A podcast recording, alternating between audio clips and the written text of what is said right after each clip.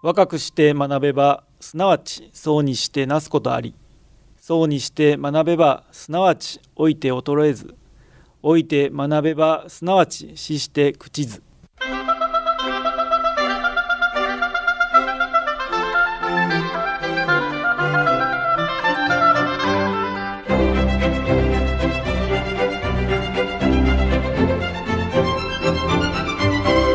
兵庫ラジオカレッジ。今朝の川柳。親のため作った手すり。今我が。親のため作った手すり。今我が。荻野久子。老いた親が怪我をしないようにと家の中に手すりをこしらえました。その頃はまだまだ若かったのに。月日の経つのは早いものです。いずれにしても作っておいてよかったですね。さて今朝の兵庫ラジオカレッジは斉藤元彦兵庫県知事の年頭の挨拶。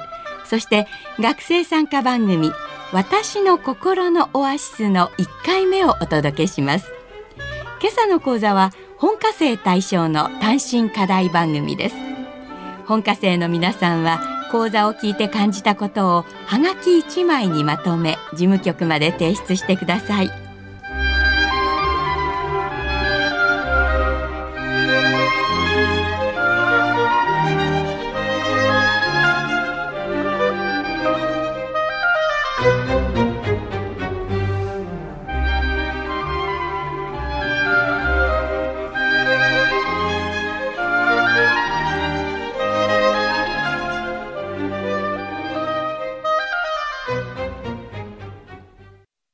ラジオカレッジをお聞きの皆さん新年明けましておめでとうございます。令和5年がスタートしました。皆さんはどのような1年にしようとお考えでしょうか。新型コロナウイルス感染症の世界的な広がりから3年が経ちます。これまでの経験と教訓を生かしながら感染抑制対策と社会経済活動を両立させるウィズコロナの時代に入りました。さらに混迷するウクライナ情勢を背景にした物価の高騰や円安が私たちの暮らしに大きな影響を及ぼしています。変化の大きな時代だからこそ受け身になることなく新たな挑戦を起こすことが大切ではないでしょうか。令和5年は躍動する兵庫の実現に向け果敢にチャレンジする年にしたいと思います。一つ目のチャレンジは SDGs の推進です。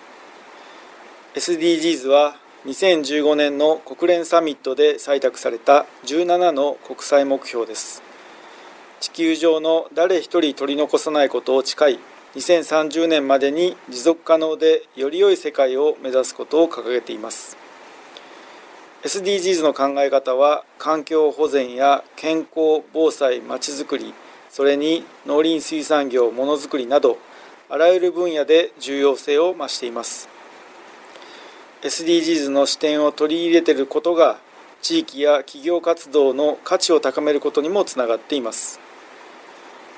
SDGs の達成をはじめ多様化する社会課題を解決するには企業大学団体などさまざまなプレイヤーによるオール兵庫の取り組みが欠かせません。県では SDGs に貢献する官民の技術やノウハウを共有し情報発信するための兵庫 SDGs ハブを設置しました。また中小企業やスタートアップなどが持つ技術をさまざまな地域課題と結びつけ課題解決とイノベーションの創出を促進する兵庫テックイノベーションプロジェクトも立ち上げました。持続可能な社会を構築し次の世代に引き継いでいくために兵庫の力を結集して取り組んでまいります。もう一つのチャレンジは交流の拡大です。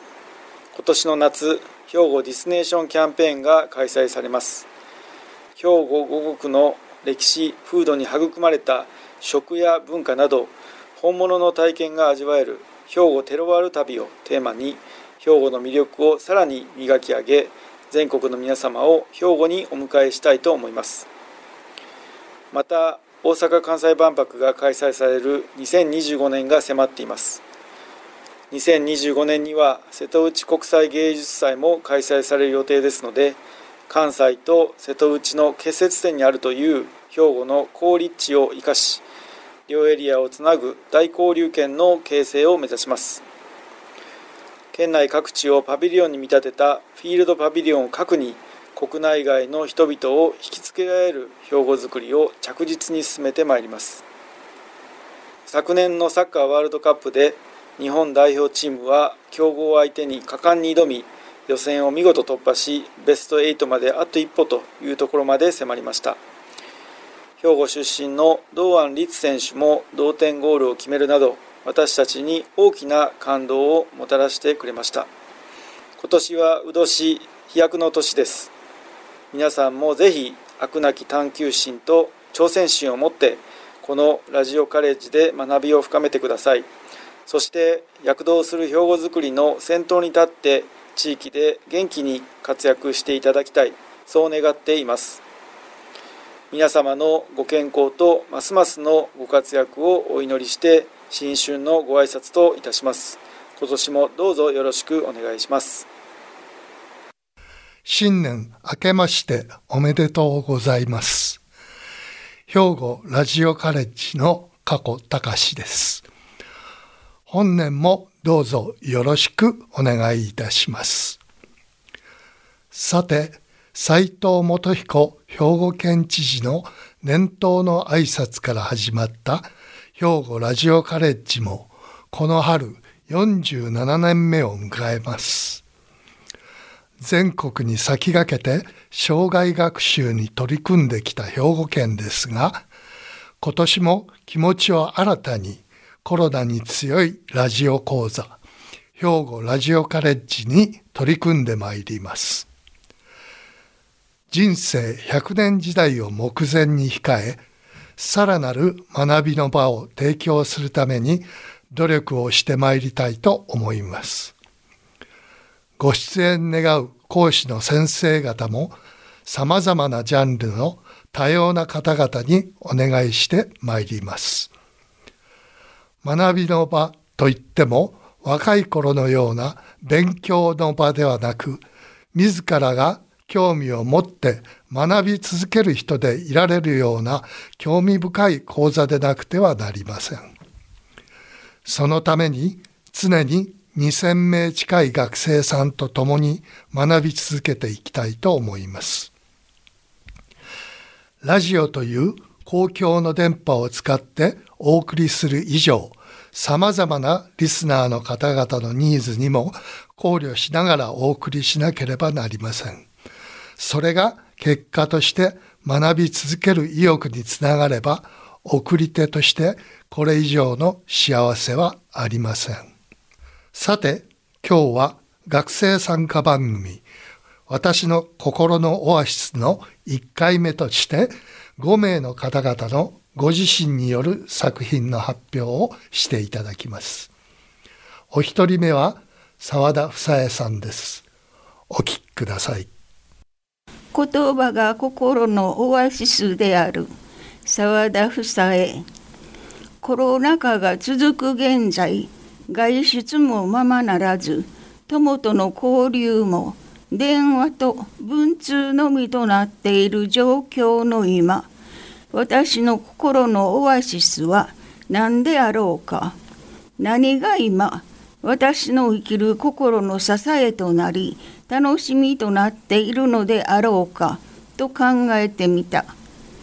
それは私の周りを取り巻く言葉たちであった。ではそれらの言葉たちがなぜ私の心のオアシスと言えるのかと思いながら書いてみた。若き頃踊りの師匠から言われた言葉である。上手に踊れなくても丁寧に踊りなさい。この言葉が私の一生もんの言葉として以後私の人生の信条となったのである。仕事も人との交際にも真面目に丁寧にと生きてきた。時には友から真面目の上にクソがつくとか丁寧すぎると言われたが毎日を精一杯悔いなく丁寧に生きることができれば私は幸せだと思っている。そしてこの放送大学に学んで30年。実にたくさんの言葉と出会い教わりそして学んだ。言葉が心を作る。学ぶことが生きること。向上は人生の喜び。など言葉の大切さを知り多くの言葉に接してきた。良い言葉は心も体も元気にする。嬉しい楽しい幸せありがとうなどなど私は言霊を信じている。言葉は不思議な力を持ち使い方で人の幸不幸が左右されているということを。そして私が今年令和4年から新しく取り入れた言葉がある。それはなるようになるである。私はこれまで少々考えすぎの傾向があったので方向転換をした。この言葉は大きく私を変えた。するだけのことをすればあとは神様にお任せし心配するのはやめて心が安らいだ。心配性から楽天家に変わったのであった。朝一番に「今日もいい日になるぞ」ということを習慣にし「今日も元気だ頑張るぞ」など多くの言葉に励まされて元気をいただき慰められて癒されている。言葉は私の心のオアシスなのである。澤田房江さんで言葉が心のオアシスであるでした。代わっての発表は服部剛さんです。お聞きください。心の安らぎと明日への活力。服部剛。私の心のオアシスには日常的なものと非日常的なものがあります。非日常的なものは仏像との対面です。私の趣味は神社仏閣巡りで京都や奈良等のお寺の訪問では著名な様々な仏像との出会いがあります。数ある仏像の中で私が心の安らぎを感じるのは浄瑠璃寺の九体阿弥陀如来座像との対面です。交通不便で樹木に囲まれた閑静な場所にある本堂は内臓は質素であり白い障子越しに差し込む日差しの明るさです。偏僻な場所ゆえに参拝者は少なく当日は我々夫婦だけでした横一列に並んだ黒光りの9体の仏像との至近距離で仏様の前の畳に座りますお顔をじっと見つめながら我を忘れての瞑想に入ります静寂の中で時間は止まり阿弥陀様との不思議な空間を感じます。癒され、和まされ、心が澄んだような気持ちです。この安らぎの場所と時間こそが私の心のオアシスです。次に日常でのオアシスの紹介です。私の田舎の家は山陰の浜辺にありました。白い砂浜と青い海。日本海の水平線に沈む太陽を見るのが子供の頃より大好きでした。中学卒業後に関西へ。その後時を経て現在の甲子園に住んだのは今から二十数年前です。甲子園浜の夕日の散歩では景色は異なりますが郷愁を感じます。六甲の山並み瀬戸内海そして夕日が見られます。子供の頃の思い出が浮かび私の気持ちを和ませてくれます。また最近数年前から新たな楽しみが増えました。浜辺でママと遊ぶ6ヶ月から2歳児の幼子との対面です。距離を空けての私の声かけにじっと私を見つめる幼子の眼差しが微笑みに変わる瞬間、私も嬉しく笑顔に変わります。なぜか、幼子の微笑みと仏像のお顔に相通じるものを感じるからでしょうか。これらの事象は、私の日常活動のストレスからの解放と気持ちがリフレッシュされ、明日への活力の源です。私にはなくてはならぬ大切なオアシスです。服部剛さんで心の安らぎと明日への活力でした。続いては佃喜佐子さんです。お聞きください。我が家の四季の庭と旅、佃喜佐子。暑さ寒さも彼岸までとか、今年も我が家の庭の片隅に赤と白の彼岸花の芽が太く白い芽を出した。ランダムに植栽した木々や草大き庭が私の心のオアシスである。松や杉など常緑の木のほかに春は梅汗び夏にはイチジク秋は冬柿渋柿冬には八作金柑レモン白縫い柑などなどそれぞれの味覚を味わわせてもらう。さつきつつじ口なしバラサルスベリ金木犀たちは四季折々にその色や香りを楽しませてくれる。実山椒花山椒吹きは採取の時を待っている。みょうがアスパラガスはここにいますよとその存在を教えてくれる。下手な横好きの私の出番。佃煮ジャムマーマレードシロップコンポートなど。疲れを忘れて楽しんで作ることができ。ご近所さんにお服分けをしたりいただいたりのお互い様のつながり役の一助になることもある。今年はドクダミと桑の葉を乾燥させブレンド茶を作り暑い時に飲用することができ健康志向さながらの初めての経験だった。草木に負けじと雑草も生い茂り草むしりどころか草引きの作業はフレイル予防を前向きに捉え無理のないように作業を楽しんでいる。第二の心のオアシスは旅に出ることだ。春夏冬の青春切符秋の鉄道記念切符を活用しての旅が好きだ。それは乗り降りが自由で気楽に旅行できることである。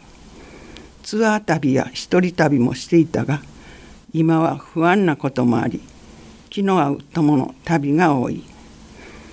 今年は戦後77年の年一度訪れたかった舞鶴引き上げ記念館を訪ねシベリア抑留者のご苦労を知ることができた。またその当時のご当地の方々の施しの精神は今も脈々と受け継がれている文化をあちこちで肌で感じることができほっこりと温かい気持ちになれた旅であった。また初公開という比叡山斎藤地域にある椿堂を拝観し歴史とその厳かさを感じさせていただけた。旅は私の心を広く深くし別の世界に連れて行ってくれるまさに心のオアシスである。一日一日が万物に感謝。ありがとうと旅カバンには亡き夫の写真も友として同業二人の気持ちで。佃喜佐子さんで我が家の四季の庭と旅でした。次は江本澄夫さんの発表です。お聞きください。人生の総括。江本澄夫。いつ収束するかわからないコロナ禍。ロシアとウクライナの長引く戦争。天井知らずの物価高。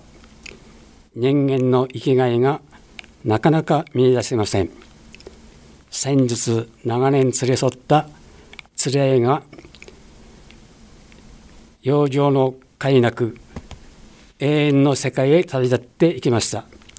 人間生を与えられたら必ず終末を迎えます。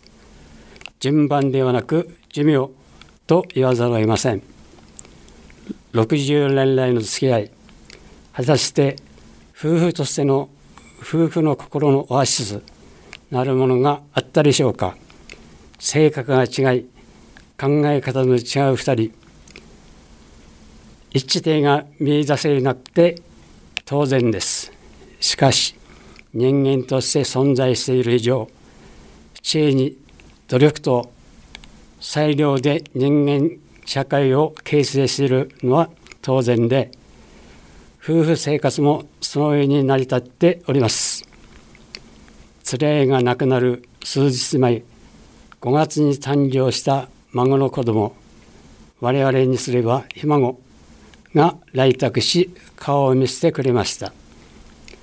病弱で痩せ衰えておるつらい満面の笑みで恐る恐る抱きかかえ喜びを表しておりました。まさに生まれ変わりの一瞬です。それをそれこそ亡くなった連れ合いの最高のオアシスかもしれません。さて私の心のオアシス幸い高齢にもかかわらず足腰はしっかりしておると自由しておりましたが衰えは足からと言われます。普通に歩いているつもりですが大概の方にいつの間にか追い抜かれております。以前は抜くことがあっても抜かれることはなかったのにと夜年並みには勝てませんと反省しきりです。家庭菜園月45回の健康運動指導士による筋力アップロコモ予防と脳トレ体操地域健康体操などは自身の体力維持と地域の方々との交流のために体の動く間続けたいとの思いですが無理は禁物です。激変する社会において明るい材料は見いだせませんが今まで歩んできた人生を総括し最終章として私の心のオアシスを仕上げる最後の機会とします。江本澄夫さんの発表で人生の総括をお聞きいただきました。今日最後の方は横田陽子さんです。お聞きください。花と人の輪に癒されて横田陽子私にとって心のオアシスとは草花に囲まれて花を慈しむことにあるのではないかと思います。長く続くコロナ禍の中マスク生活や異常気象の暑さに人の心も体も乾ききっている日々ですが近くの公園には朝夕安らぎを求めていろいろな人がやってきます。私はそのような公園の入り口に市の公園課の許可をもらい小さな花壇を作り四季折々の花を植えて楽しんでいます。毎朝ラジオ体操が始まる前に草抜きや花柄摘み水やりをするのが日課となっています。水をやるときホースの先にきれいな虹を見たり葉先の雫がダイヤのような輝きを見せる時などその一瞬の感動は私にとって至福の時となっています。花壇に植える花も季節の花のほかに素朴で懐かしい花などもと心がけており散歩の人が足を止めて子供の頃に見た花だと懐かしそうに喜ばれる姿は嬉しいものです。私に対してもありがとうご苦労さんなどとねぎらいの言葉を聞く時などやりがいとともに元気をもらえます。こうして花に接していると花言葉なども気になり調べて楽しんでいます。例えば春のレンゲソウには心が和らぐ。菜の花には快活明るさ。チューリップは博愛などとあり夏の花ひまわりは太陽の花と言われウクライナの国歌です。99本のひまわりの花は永遠の愛を意味を持つそうです。一日も早くウクライナが永遠の愛のあふれる国に戻ることを願い祈りたいと思います。ほおずきには自然の美心の平安の花言葉があり無病息災を願う縁起の良い植物とのことでほおずきを玄関に飾ると魔除けになるそうです。丹波ほおずきは古くから京都で作られており早生で実も大きいとか子供の頃にキュッキュッと鳴らして遊んだ思い出があります。このように花々を介して楽しい知識を分け合ったりすることにより周りの人との輪も生まれ小さなオアシスとなり広がっていけば嬉しいことだと思います。私にとって心のオアシスとは花を慈しみ花々に癒されてそれで幸せ。そのようなことではないかと思います。横田陽子さんで花と人の輪に癒されてお聞きいただきました。どなたもさすがラジオカレッジの学生さんという発表でした。来週は7名の方が発表されます。楽しみにお待ちください。今年1年が皆様にとって素晴らしい年になりますように願っておりますこの4月からも多種多様な著名講師をお迎えしてお送りする予定です。どうぞご期待ください。それでは今朝はこの辺で失礼します。